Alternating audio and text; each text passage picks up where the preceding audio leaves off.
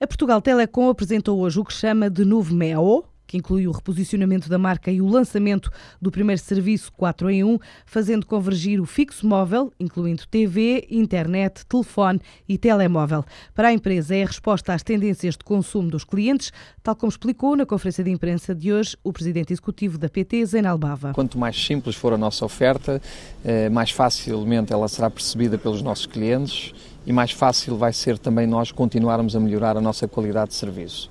Nós colocamos muita tónica na poupança. Vivemos um enquadramento económico difícil e daquilo que já vendemos do nosso M4O, verificamos que as pessoas pouparam em média 18%.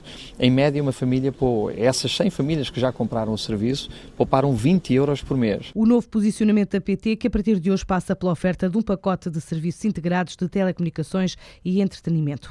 A empresa Insular Moinhos apresentou hoje a primeira farinha de batata doce destinada à indústria da panificação Qualificação a lançar ainda este semestre no mercado regional. É um projeto desenvolvido com a Universidade da Madeira que resulta de um investimento de 300 mil euros cofinanciado por fundos comunitários e conta ainda com o apoio do Madeira Tecnopolo.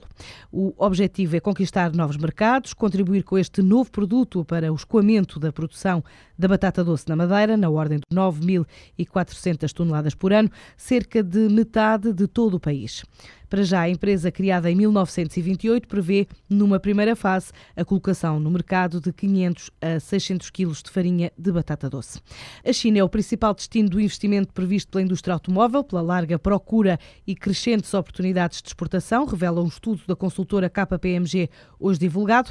De acordo com o relatório anual da consultora e também mundial sobre o setor, 70% dos inquiridos elegeu a China como um mercado prioritário nas intenções de investimento, à frente de outras economias emergentes do chamado grupo BRIC. Brasil, Rússia, Índia e China. Agora também integra a África do Sul.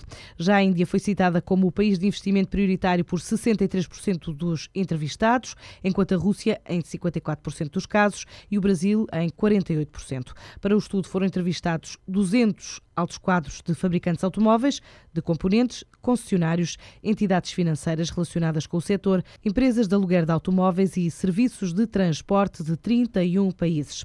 Cerca de 4 em cada 10 inquiridos têm sede na Europa Médio Oriente e África, enquanto 24% na América e outros 37% na Ásia-Pacífico.